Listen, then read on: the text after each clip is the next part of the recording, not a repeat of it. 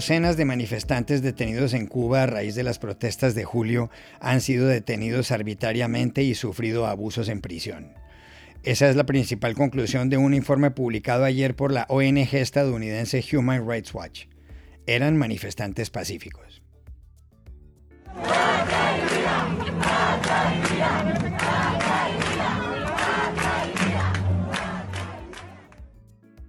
¿Hay casos que sirvan de ejemplo de estas violaciones a los derechos humanos? ¿Puede hacer algo la comunidad internacional para que el régimen de La Habana no continúe con esto? Llamamos al abogado Juan Papier, uno de los autores del informe. Joe Biden cumple hoy ocho meses como presidente de Estados Unidos. Justo en dos semanas se cumple, además, el primer año de las elecciones que lo llevaron a la Casa Blanca. Pero su popularidad es ahora muy baja. Desde el presidente Harry S. Truman, su aprobación solo supera las de Gerald Ford y Donald Trump. ¿Por qué? Dori Toribio lo cuenta en segundos. El presidente de la FIFA, Gianni Infantino, les está planteando a las federaciones nacionales de fútbol que a partir de 2026 los mundiales se celebren no cada cuatro años, sino cada dos. ¿Es buena o mala idea? Hablamos en Madrid con el director del diario AS, Vicente Jiménez, y con el presidente de honor del mismo periódico, Alfredo Relaño. Hola, bienvenidos a El Washington Post. Soy Juan Carlos Iragorri, desde Madrid. Soy Dori Toribio, desde Washington, D.C. Soy Jorge Espinosa, desde Bogotá. Es miércoles 20 de octubre y esto es todo lo que usted debería saber hoy.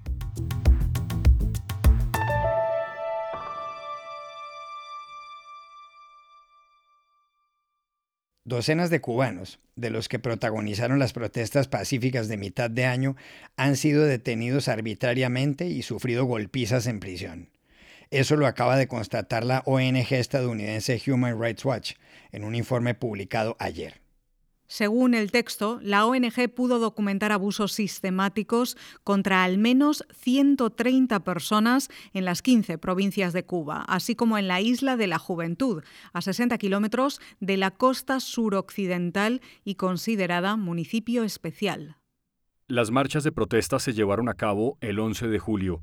No se había visto nada parecido desde las del Maleconazo en agosto de 1994. En esa ocasión la gente se manifestó en el malecón de la capital por la interceptación de barcos que iban con gente rumbo a Estados Unidos. En julio de este año, las quejas de los ciudadanos se centraron en la escasez de alimentos, en la falta de vacunas contra el coronavirus, en las violaciones a los derechos humanos y en la represión. Los que protestaban lanzaban consignas en la calle.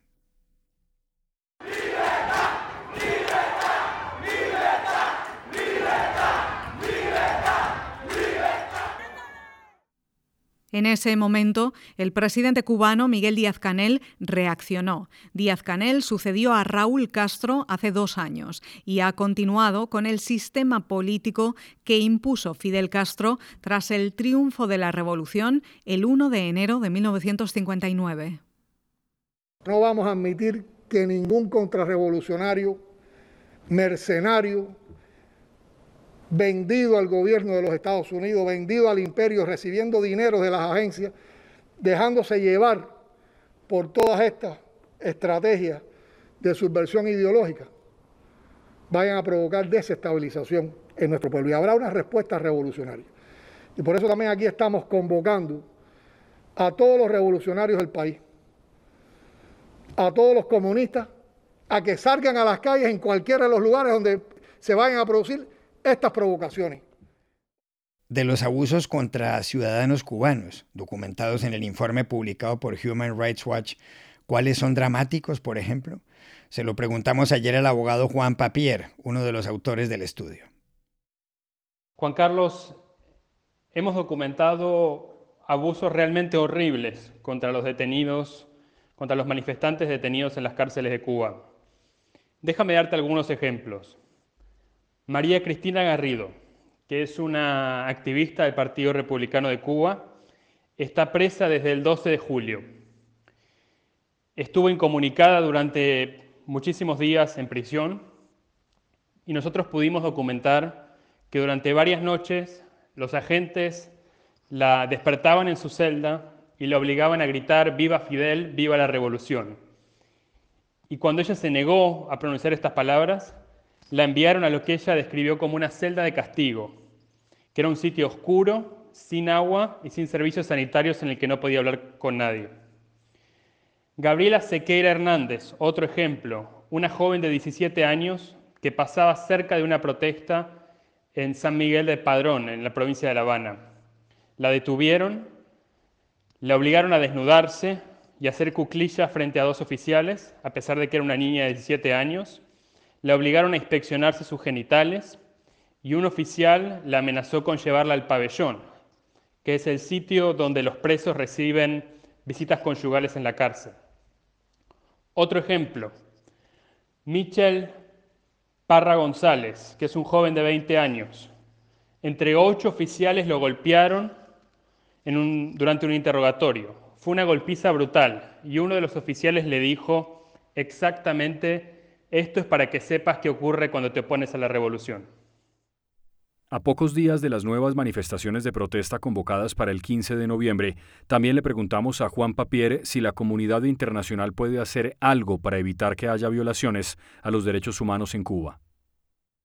Una situación de derechos humanos tan grave como la que vive Cuba, que es una verdadera dictadura, requiere una estrategia multilateral y concertada de la comunidad internacional, es decir, de los gobiernos de América Latina, de la Unión Europea y de Estados Unidos, entre otros. Lamentablemente esa estrategia multilateral no existe. La respuesta está completamente descoordinada e incluso hay países de América Latina que dan gestos de apoyo a la revolución cubana, por ejemplo el gobierno de López Obrador en México. Parte grande del problema es el embargo de los Estados Unidos. El embargo distrae la atención sobre las violaciones de derechos humanos, transforma a Cuba en una supuesta víctima en lugar de ser un victimario e impide esta estrategia concertada, porque todos los países tienen temor de que si critican las violaciones de derechos humanos en Cuba junto con Estados Unidos, puede dar la impresión de que están apoyando el embargo. Por eso creemos que es fundamental terminar con la política de aislamiento de los Estados Unidos, que no ha servido para nada, la situación de derechos humanos en Cuba sigue siendo horrible, y que solo ha aislado a Estados Unidos en lugar de aislar al régimen cubano.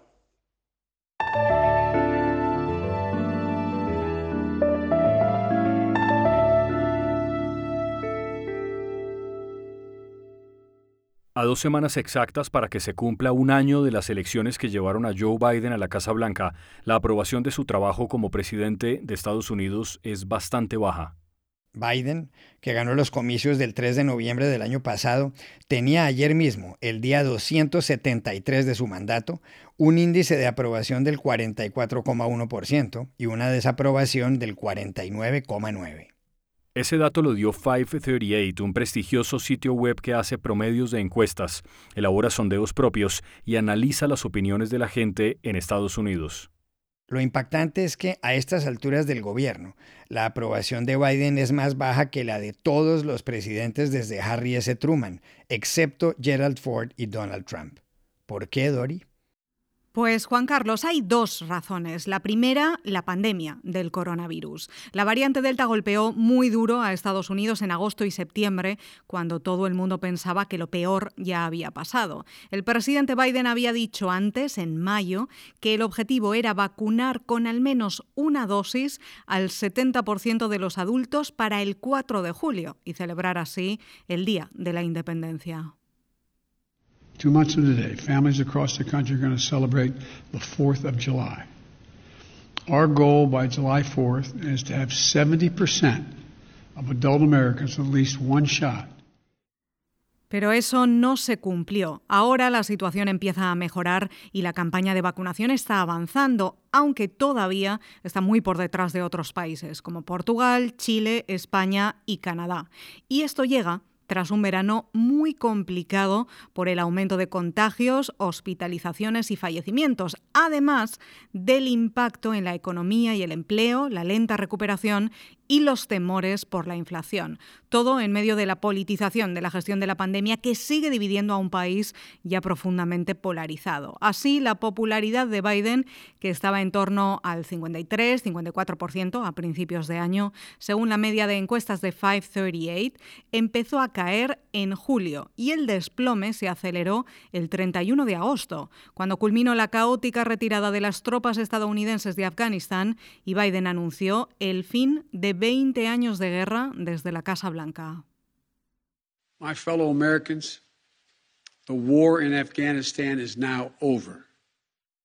Ese fue el punto de inflexión y la segunda razón de la caída en las encuestas. La aprobación de Biden bajó al 47% y por primera vez su desaprobación se situó por encima, en el 47,6%. Esta tendencia continúa en octubre. Hay quienes hablan además de la crisis migratoria en la frontera con México como otro factor o de los problemas en la cadena de suministros. Pero es importante también recordar una cosa. Aquí en Washington siempre se dice que los presidentes suelen caer en las encuestas en su primer verano en la Casa Blanca. ¿Por qué, Dori? ¿Por qué a tantos presidentes se les ha caído la popularidad por esta época? Biden cumple hoy ocho meses en la Casa Blanca. Esto pasa, Espinosa, justo cuando termina la llamada luna de miel, esos primeros 100 días en la Casa Blanca en los que todo es de color de rosa. Después llegan la cruda realidad y los problemas. Esto lo sufrió Bill Clinton, por ejemplo, en el verano de 1993. Su popularidad cayó hasta el 38% aquel mes de junio, en gran parte por la economía, aún débil tras la recesión de principios de los 90. Pero Clinton se recuperó después y en octubre tenía casi un 50% de aprobación. Barack Obama también vivió un primer verano complicado en 2009, cuando estaba intentando sacar adelante con uñas y dientes su reforma sanitaria en el Congreso y en su caso no levantó cabeza. En otoño de aquel año tenía un 52,6% de apoyo, más de 10 puntos menos que tras tomar posesión. El caso de Donald Trump es algo diferente porque él tuvo una aprobación muy baja durante toda su presidencia, en torno a un 40% de media. Subía un poco, caía un poco, pero era estable, baja pero estable. La gran diferencia con Biden, y esto es lo que preocupa a los demócratas, es que en algunos sondeos recientes está perdiendo apoyo entre su base de votantes, afroamericanos, hispanos y mujeres, y creen que para recuperarse es fundamental que el Senado consiga aprobar una de las grandes promesas de Biden, el plan de infraestructuras, que sigue atascado por la división interna entre los demócratas más progresistas y los más moderados.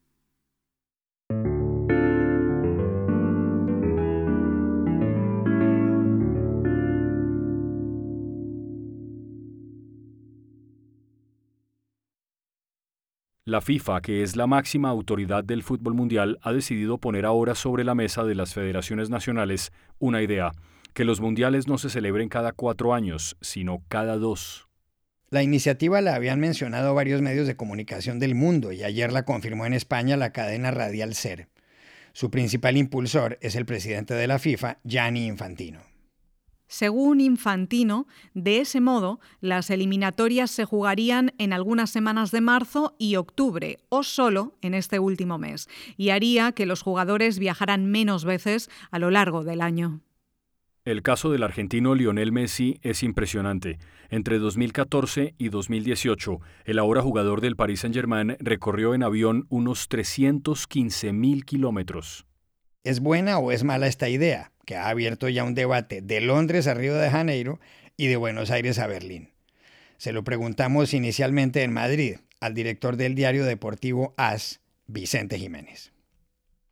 Como director de un medio de comunicación me resulta muy difícil, pero que muy difícil, oponerme a la posibilidad de un mundial cada dos años, un mundial de fútbol. ¿Por qué? Pues porque los medios de comunicación vivimos de la competición, vivimos de los grandes partidos, de los grandes jugadores, de todo lo que sucede sobre un terreno de juego o una cancha de cualquier actividad deportiva. Por lo tanto, así de entrada, escuchar al presidente de FIFA, Infantino, decir que quiere organizar un mundial cada dos años me provoca una, una sonrisa. Es cierto que ahora son muchos los países que disputan el fútbol de forma profesional. La FIFA la componen 211 países distintos y, y la celebración de un mundial cada dos años pues, permitiría más negocio para todos, más oportunidades de ser campeón, más países que podrían organizar estos torneos. Pero me temo que hay alguna dificultad para, para su celebración. Los futbolistas juegan en la actualidad unos 60 partidos al año, lo que supone más de un partido por semana, y se me hace difícil encajar en el calendario todas las eliminatorias que requeriría un mundial cada dos años. Pero también es cierto que el proyecto tiene como valedor a un técnico como Arsène Berger, que lo que quiere es aglutinar, concentrar las eliminatorias de este tipo de competiciones para que los equipos no tengan que ceder tan a menudo a sus jugadores. No me parece una mala idea, un mal concepto. Sin duda es difícil, hay que retocar el calendario, hay que darle un cambio radical al calendario, pero en cualquier caso me parece una idea estimulante. Yo entiendo que la FIFA, que controla el 20% de, de, la competición de selecciones, mientras que los clubes controlan el 80%, quiera más negocio. Lo entiendo perfectamente. Pero también es verdad que para el aficionado tiene un aroma muy, muy estimulante. Le hicimos la misma pregunta también en Madrid a Alfredo Relaño, presidente de honor del AS. La pretensión de Infantino de hacer el Mundial cada dos años me parece disparatada. No es una cosa que la gente del fútbol esté pidiendo y tampoco es una cosa que pueda hacerse gratuitamente. El fútbol se ha encajado durante un siglo, a base de prueba y error, en torno a dos mundos, el fútbol de clubs y el fútbol de selecciones. Al aficionado le gustan ambos y ambos conviven bien. Si las grandes autoridades del fútbol, la FIFA es la primera de ellas, pretende avasallar el fútbol de clubs, estará haciendo un mal al sistema ecológico y estará abriendo las gran, grandes posibilidades para un cisma.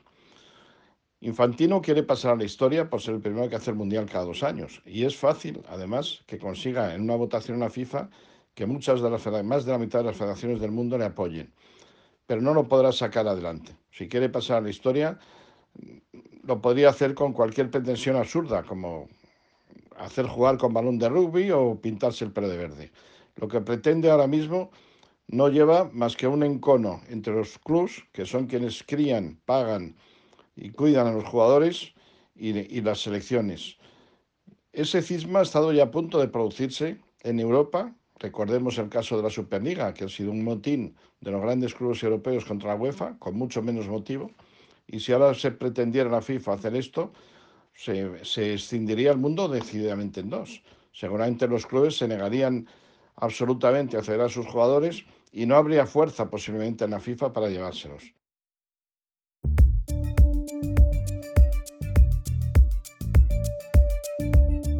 Y estas son otras cosas que usted también debería saber hoy.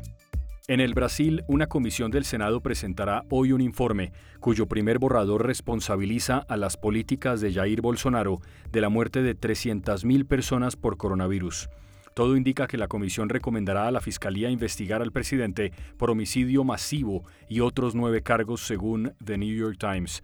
Bolsonaro, que no ha querido vacunarse, ha minimizado la gravedad del virus. La comisión someterá a votación el informe el próximo martes.